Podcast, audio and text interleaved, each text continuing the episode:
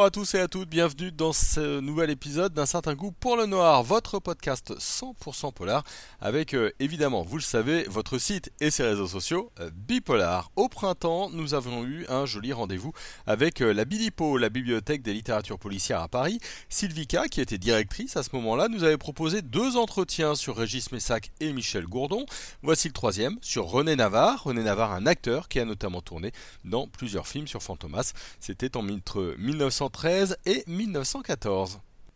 Et voilà, nous sommes de retour à la Bilipo et aujourd'hui on va parler de René Navarre. Sylvie, qui était René Navarre?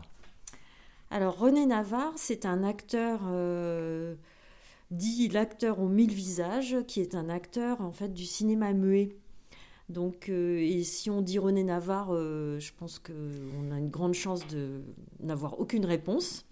C'est un grand inconnu. Euh, de l'histoire du cinéma. Et euh, du coup, on va expliquer pourquoi René Navarre a la Bilipo, parce que sinon, on n'est pas une bibliothèque euh, de cinéma, donc pourquoi? Et donc son nom, effectivement, n'évoque plus rien à personne sauf à des historiens du cinéma ou à des gens qui fréquentent assidûment la cinémathèque. et c'est pourtant un acteur, en fait, qui a été une immense vedette du cinéma muet des années 1910 aux années 30. Pourquoi? Parce qu'il est associé euh, à la série des films de Fantomas, des cinq films euh, qui ont été réalisés par euh, Louis Feuillade entre 1913 et 1914, qui étaient produits par la société Gaumont, et qui, Fantomas, donc adapté des romans à succès de Pierre Souvestre et Marcel Alain, qui, eux, dont les noms sont restés dans les mémoires des gens qui s'intéressent à la littérature policière. Donc, euh, en fait, euh, René Navarre, c'est le premier, la première incarnation, euh, bien avant Jean Marais, etc. Du coup, c'est vraiment le premier fantomas, génie du, crime, etc. Et qui commence sa carrière en 1908, en fait. Mais c'est vraiment avec Fantomas qu'il va connaître la gloire. Donc, il n'avait pas vraiment quelques années de jeunesse, mais ça n'avait pas encore décollé, on va dire. Voilà il avait un petit peu euh, la ressemblance avec Rudolf Valentino, c'est ça? Ben, pour les gens qui voient un petit peu le, profil ou le type de visage de ces acteurs muets avec euh, des cheveux gominés, euh, l'œil de braise un peu charbonneux, le regard noir perçant comme ça, voilà. Donc, et puis J'entends des rires. Euh, voilà. Non, qu'il était. Oui, on parle de Rudolf Valentino, qui peut-être est encore, euh, dont le nom est peut-être encore connu, un petit peu, beaucoup plus peut-être, alors que René Navarre a été aussi connu. C'était une gloire euh, internationale. Et c'est la première, à cause de cette carrière au cinéma, dans cette première partie de sa vie, de jeune premier. Mhm c'est euh, en fait une première, le, la première incarnation du star system euh, français.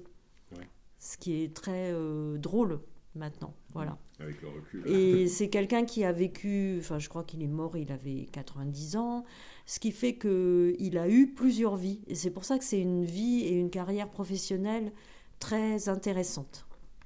Sa deuxième vie, c'est sa société de production, les films de René Navarre.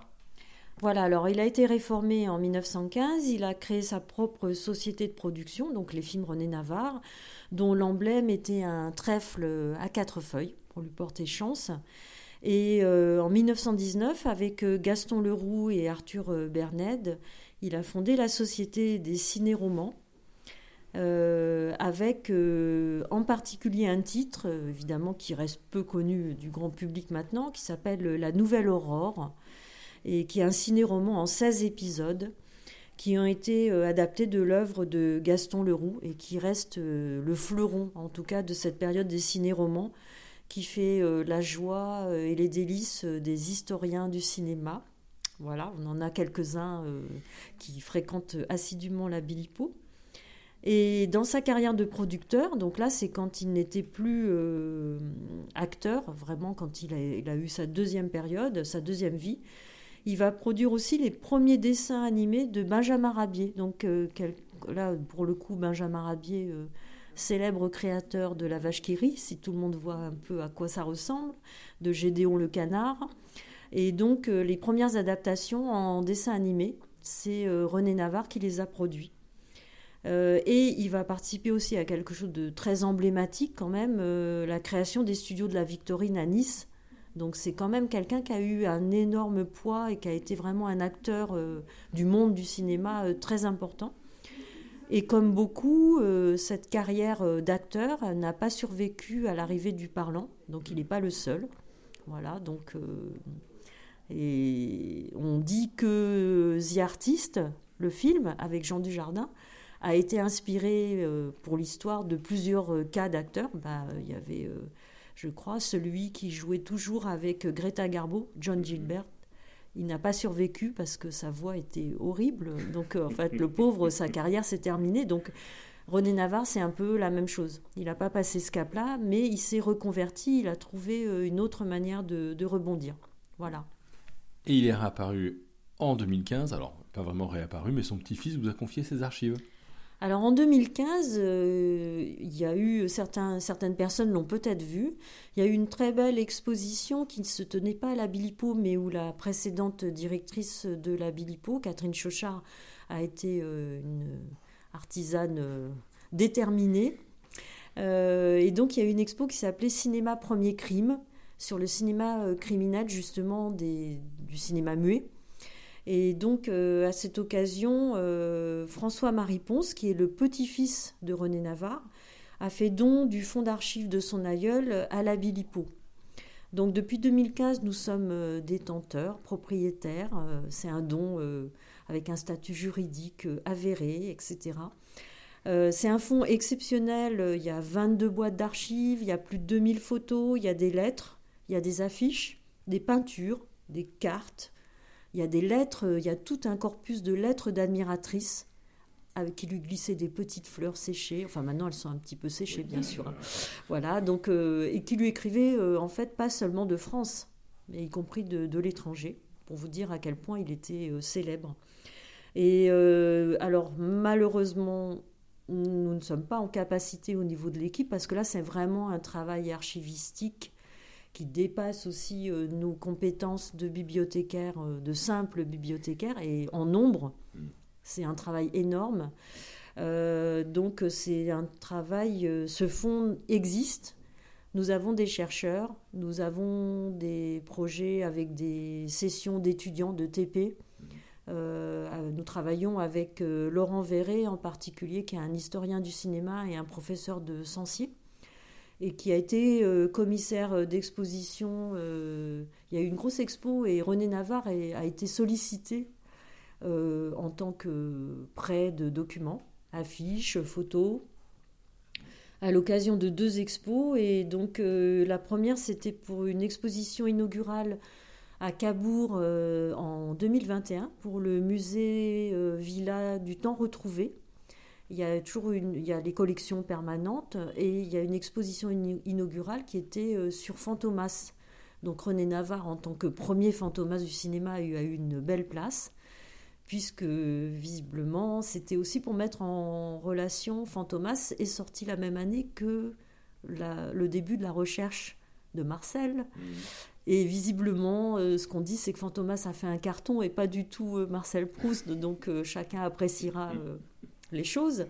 Et René Navarre a été aussi euh, mis à l'honneur un petit peu plus tard euh, pour une exposition qui s'appelait euh, Ils y viennent tous au cinéma, qui a été montée par les archives départementales de la Gironde et dont Laurent Verret était le commissaire scientifique.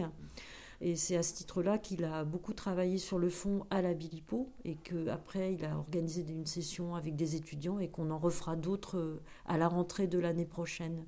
Voilà, dont ces expositions étaient euh, sur l'essor euh, des salles de cinéma. Et ça faisait suite euh, chronologiquement à l'exposition qui a lieu à Orsay. C'est-à-dire, c'était juste avant le cinéma, les influences de la peinture et de la photographie.